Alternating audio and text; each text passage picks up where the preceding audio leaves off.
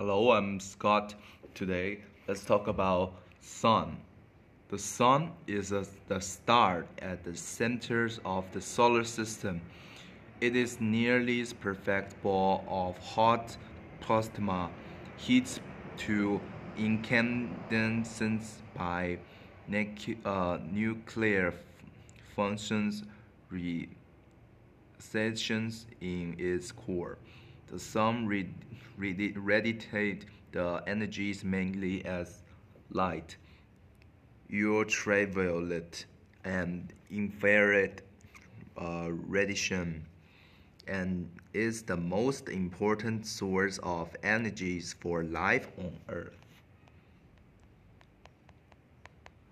The, uh, the sun radius is about uh, 7 uh, 6,915 uh, kilometers. Um, they're so big and 109 uh, times that Earth is the mass about 330,000 times that of Earth, comprising about 99.86% of total mass of the solar system.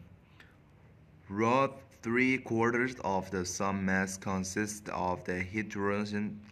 The rest is most humulus, with a much smaller quantities of the heavy elements include oxygen, carbon, and iron, neon and iron.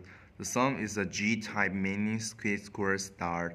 As such, its informally and not completely actually refers to as a yellow dwarf its light is actually white. It forms approximately 4.6 billion years ago from the gravitation's colors coloscape for the matters within the ring regions of the large molecular cloud.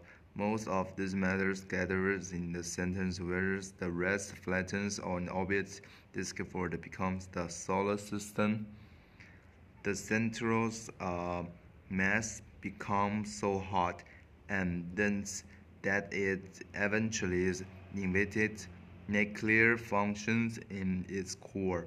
It thought that almost all start from this process.